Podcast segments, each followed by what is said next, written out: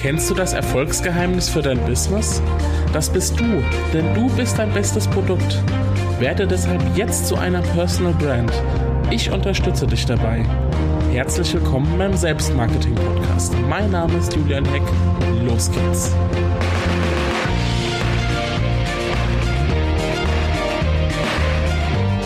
Hallo und herzlich willkommen zu einer neuen Folge des Selbstmarketing-Podcasts von und mit mir. Julian Heck. Ich bin natürlich wieder am Start, wie immer, und habe ein neues Thema mitgebracht.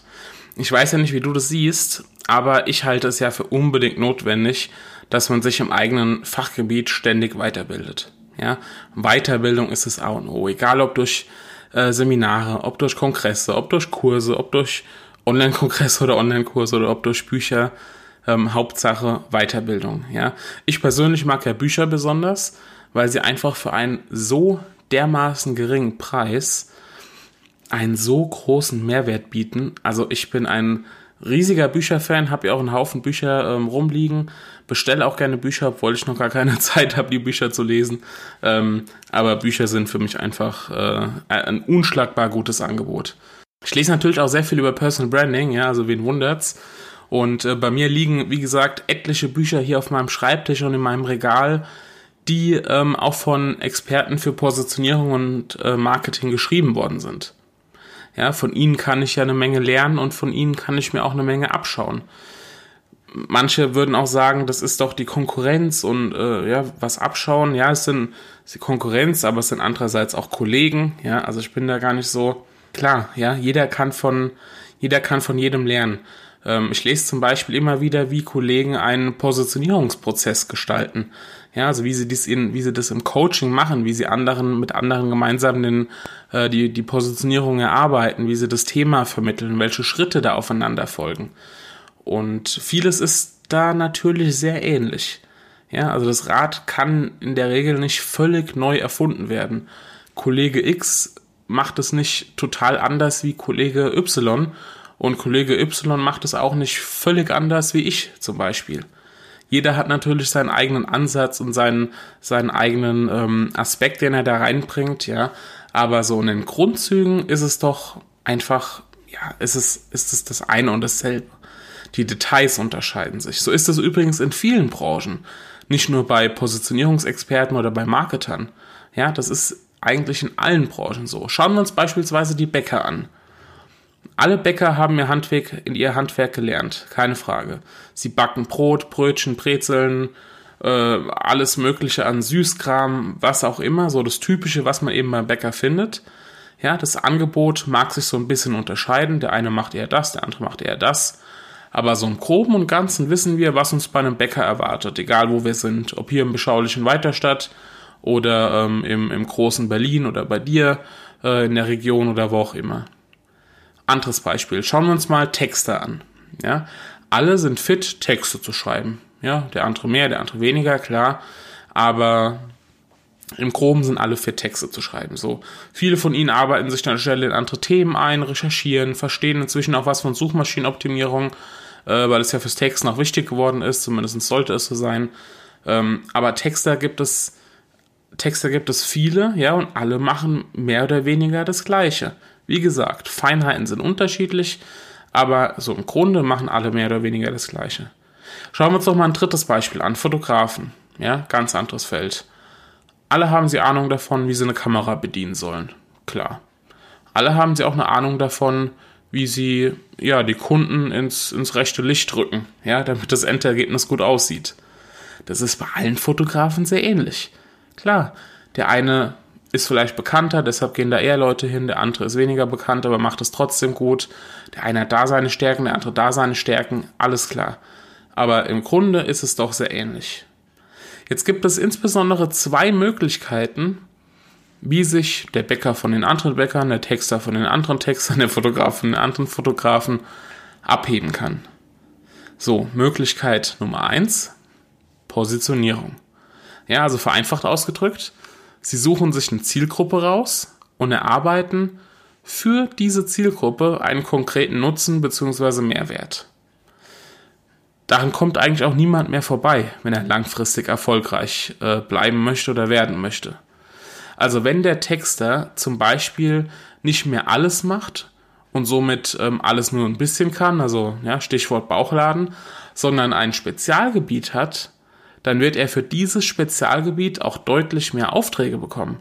Also wenn er zum Beispiel fit ist beim Thema Medizin oder, oder Ernährung oder Industrie oder was auch immer, also irgendwo eine Expertise hat und darüber einfach besser schreiben kann, ohne wahnsinnig viel recherchieren zu müssen und ähm, da Fachausdrücke kennt und so weiter, dann wird er dort natürlich auch äh, mehr Aufträge bekommen, ja. Aber warum machen das viele Texter nicht? Und jetzt kommt das Kuriose, weil sie Angst haben, dass sie durch die Spezialisierung weniger Aufträge erhalten. Ja, also wie du siehst, das ist ein Trugschluss. Die Positionierung bzw. Spezialisierung sorgt nämlich dafür, dass der Texter gewissermaßen, äh, gewissermaßen zu leuchten beginnt und somit mehr Aufmerksamkeit bei seiner speziellen Zielgruppe bekommt. Ja, also stellt euch vor, ein Auftraggeber sucht jemanden für ein bestimmtes Thema und alle sagen, ja, ja, kann ich machen so und er sagt, hier kenne ich mich aus. Na, wer bekommt wohl den Auftrag? Möglichkeit Nummer zwei, sich von anderen abzuheben. Ich nenne es gerne der Persönlichkeitsfaktor.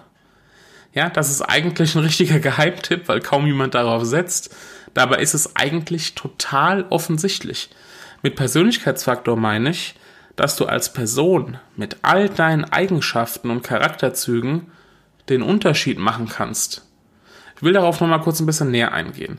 Eine Positionierung ist ja unerlässlich, das wissen wir beide.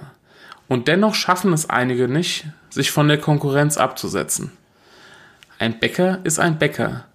Ein Anwalt für Arbeitsrecht ist ein Anwalt für Arbeitsrecht. Ein Immobilienmakler ist ein Immobilienmakler. Die Liste könnte ich jetzt ewig weiterführen. Wie aber können sie sich von anderen unterscheiden, wenn sie doch weitestgehend das Gleiche machen wie die anderen und sich weitestgehend an die gleiche Zielgruppe richten wie die anderen? Ja? Und hier kommt ja jetzt ins Spiel der Persönlichkeitsfaktor. Denn die Persönlichkeit macht in diesem Fall den Unterschied konkretes Beispiel gefällig? Schauen wir uns mal an. Also, es gibt nicht nur mich, der sich auf ähm, Personal Branding spezialisiert hat. Schaue ich mir jetzt die Konkurrenz an oder die, die Kollegen, dann stelle ich fest, einige haben Personal Branding nur als einen von mehreren Bereichen, ja, ein Schwerpunkt von vielen. Einige haben einen ganz anderen Ansatz und legen ihren Fokus zum Beispiel auf die praktische Anwendung von Tools, um dadurch noch sichtbarer zu werden. Ja, also Sichtbarkeit von einer anderen Perspektive gesehen.